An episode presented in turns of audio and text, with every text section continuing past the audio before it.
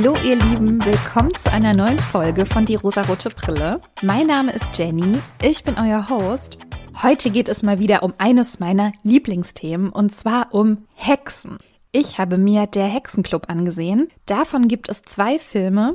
Das Original bzw. der erste Film stammt aus dem Jahr 1996 und die Neuauflage aus dem Jahr 2020. In erster Linie hat mich natürlich der Titel total neugierig gemacht, weil es geht um vier Frauen, es geht um Hexen. Ich bin bei sowas einfach immer sofort am Start, weil alles, was mit Hexen und Magie und Zaubern zu tun hat, da habe ich irgendwie so ein ganz besonderes Fable für. Also ich glaube einfach, weil es so, ja, weil es nicht so in unsere Welt passt, weil es etwas Übernatürliches ist, was man wissenschaftlich nicht erklären kann und trotzdem kann man es nicht zu 100 Prozent ausschließen. Also irgend so einen Nervenkitzel habe ich mit diesem Hexenthema. Und vor allem, weil Hexen auch immer Frauen sind, beziehungsweise weiblich gelesene Personen. Ich finde, dass das so eine ganz besondere weibliche Urkraft ist, dieses Hexen und das ist ja auch ganz oft Thema in Hexenbüchern, Filmen, Serien, dass es um starke weibliche Attribute geht, beziehungsweise dass die Fähigkeit zu hexen etwas ist, was aus dieser weiblichen Kraft kommt. Also klar gibt es auch Männer, es gibt Hexenmeister und was weiß ich, das gibt es in ganz vielen Fantasy-Filmen und Geschichten. Aber wenn eine Frau übernatürliche Kräfte hat und Hexenkräfte hat und etwas aus ihrem Willen, aus ihrer Macht erschaffen kann, das ist was total Schönes, finde ich. Also das beeindruckt mich total und das empowert irgendwie. Deswegen, langer, langer Einstieg. Heute geht es um der Hexenclub. Ich hatte mir den ersten Film von 96 angesehen und muss sagen, ich war ein bisschen enttäuscht, weil ich die Geschichte ganz gut fand, so zum Einstieg. Aber was dann daraus gemacht wurde, war dann irgendwie doch nicht so mein Fall. Also ich führe euch mal ganz kurz ein, falls ihr den Film nicht kennt. In der Hexenclub geht es um vier junge Frauen, die zueinander finden, weil sie alle magische Fähigkeiten haben oder haben möchten. Unter ihnen ist eine geborene Hexe, die tatsächlich magische Kräfte hat. Das ist Sarah und sie ist die einzige. Die anderen drei können diese Kraft nur erlangen, indem sie sich eben zu viert verbinden. Und diese vier jungen Frauen wünschen sich mit Hilfe ihrer Hexenkraft alle etwas ganz Besonderes und auch alle etwas Unterschiedliches, was sie dann selbst bewirken können mit dieser Zauberkraft eben. Ihre Wünsche werden auch alle erfüllt, beziehungsweise sie können sich diese Wünsche alle selber erfüllen. Aber irgendwann nimmt das überhand, irgendwann haben sie es nicht mehr unter Kontrolle und Sarah möchte gerne diesen Hexenzirkel auflösen und er möchte eine Pause machen, möchte eben abbrechen, dass Menschen in Gefahr geraten, denn genau das passiert. Ein anderes Mitglied, Nancy, möchte das nicht. Sie möchte weiter mächtig sein. Ihr ist egal, ob Leute dabei draufgehen. Und dann entsteht ein Streit zwischen diesen beiden. Und es kommt auch zu einem Kampf und das war irgendwie nicht so mein Fall. Also ich hätte mir, glaube ich, da schon gewünscht, dass sie dann auch am Ende harmonisch zusammen sind und irgendwie sich für eine Seite entscheiden. Aber auf der anderen Seite sieht man ja auch, dass diese Macht, die ihnen gegeben wurde, süchtig macht, dass man die vielleicht irgendwann nicht mehr unter Kontrolle hat, weil sie einen aus einer Situation heraushebt, in der man sich vorher hilflos gefühlt hat. Und man kommt aus dieser Hilflosigkeit mit dieser Macht, mit dieser Fähigkeit, alles zu hexen, sich alles zu wünschen, ohne jemals wieder traurig oder leidend sein zu müssen. Das hat Nancy nämlich getroffen, denn sie wollte eben nicht mehr hilflos sein. Sie wollte diese Macht um jeden Preis erhalten. Ja, wie gesagt, ich fand die Story ganz okay. Das ist ja immer eine subjektive Einschätzung. Und habe auch natürlich ein bisschen nach dem Feminismus gesucht in diesem Film. Das war schon schwierig. Also klar, wir haben vier junge Frauen. Eine davon ist eine Woman of Color. Sie müssen sich vereinen, um etwas gemeinsam erreichen zu können. Denn die Voraussetzung ist, es müssen vier sein. Vier Hexen müssen in diesem Zirkel sein, sonst gibt es keine Magie. Dieser Zusammenhalt war schön zu sehen, aber man hat schon gemerkt, das ist für alle eigentlich nur zweckmäßig. Also ich weiß nicht, vielleicht empfindet ihr das auch anders, falls ihr den Film kennt, aber für mich war jetzt nicht deutlich, dass die sich alle super dolle mögen und super eng befreundet sind. Also Sarah kommt ja neu in diese Gruppe und die drei anderen haben schon länger zusammen rumgehangen und gezaubert. Da konnte ich das noch eher verstehen, okay, vielleicht sind die Freundinnen, aber Sarah wurde nie Teil dieser Freundinnenschaft. Zumindest kam es mir so vor und das fand ich dann leider ein bisschen schade. Es gab ein paar Szenen, die dann doch ganz gelungen waren, beziehungsweise ein kleiner Seitenhieb in Richtung toxische Männlichkeit und auch Patriarchat.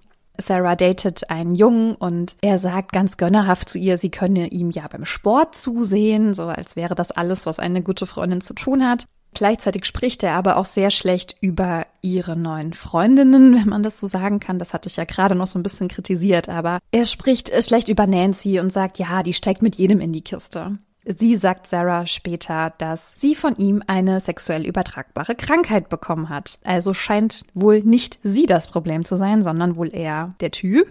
Sie verzaubern ihn auch und er wird schon dafür bestraft, was er getan hat. Auf der anderen Seite findet Sarah ihn irgendwann wirklich toll, beziehungsweise findet es toll, dass er so in sie verliebt ist, obwohl das durch einen Zauber passiert ist. Bonnie, die auch zu der Gruppe gehört, hat auf ihrer Haut, auf ihrem Körper Stellen, die vernarbt sind durch Brandwunden. Und sie wünscht sich nichts sehnlicher, als endlich schön zu sein, was man irgendwie auch verstehen kann, weil sie auch immer dafür gemobbt wird in der Schule. Ja, und das ist ein Punkt, den würde ich auch gar nicht kritisieren. Und die vierte im Bunde ist Rochelle. Rochelle wird Opfer von Rassismus und das auch mehrfach in der Schule. Und das wird auch genauso thematisiert und angesprochen, denn sie sagt, ich wurde rassistisch beleidigt und ich möchte, dass die entsprechende Person bestraft wird und auch das passiert. Also grundsätzlich gibt es schon so ein paar Stellen, aber der Grundton war jetzt nicht ein feministischer. Ganz im Gegensatz zum zweiten Film. Der war absolut genial. Und ich hoffe, ich bekomme jetzt noch alle Punkte zusammen. Es gibt nämlich echt viele Punkte, wo ich gedacht habe, cool gemacht. Also Film Nummer zwei ist aus dem Jahr 2020. Regie geführt hat auch eine Frau. Ich muss gerade noch mal nachschauen, wie sie heißt. Frauen sollen hier auch genannt werden. Sie heißt Zoe Lister Jones. Dieser Film ist irgendwie so ein Mittelding zwischen Fortsetzung und Neuauflage. Denn wir haben genau die gleiche Grundgeschichte. Ein neues Mädchen zieht in die Stadt und besucht diese Schule und trifft auf die drei Freundinnen. Zusammen sind sie dann der Hexenzirkel, denn auch hier sind sie zu viert. Es gibt auch wieder einen Jungen, der verzaubert wird. Also es gibt sehr, sehr ähnliche Erzählstränge. Aber ich finde so viel besser erzählt. Das, was man auch von den vier Freundinnen mitbekommt, das ist wirklich eine Freundschaft, denn die jungen Frauen sind alle unfassbar lieb miteinander. Sie sorgen sich umeinander, sie kümmern sich umeinander und sie sind auch sehr viel offener, was die Ängste und Gefühle einer anderen betrifft. Und da hatten sie mich eigentlich schon. Also dieser Zusammenhalt zwischen Frauen, das finde ich persönlich ja auch immer ganz, ganz toll. Die erste auffällige Szene in dem Film die Neue an der Schule, ja, das ist Lilly. Lilly ist die Protagonistin hier, die uns durch die Geschichte führt, wie es im ersten Film nämlich auch Sarah war. Lilly wird leider in der Schule ausgelacht, weil sie im Unterricht ihre Periode bekommen hat. Und zwar so stark, dass es durch ihre Jeanshose sogar auf den Boden getropft ist. Ja, natürlich, wer macht sich darüber lustig? Die Jungs, ja, die sagen äh und i und ha ha ha ha. Und das ist auch noch ganz lange so ein Running Gag, ja, dass sie ja dieses blutende Mädchen ist und sie geht auf die Toilette und weint. Und die drei Hexenfreundinnen kommen dann zu ihr. Und auch schon im Unterricht hat keine der Mädchen gelacht. Sie hatten alle großes Verständnis für sie und helfen ihr dann auch, indem sie ihr eine alte Shorts geben aus dem Sportunterricht. Und ihr auch sagen, hey, lass dich von diesen Idioten nicht runterziehen. Das ist uns allen schon mal passiert. So, wir kennen das doch alle. Wir sind doch alle Frauen. Wir bluten alle.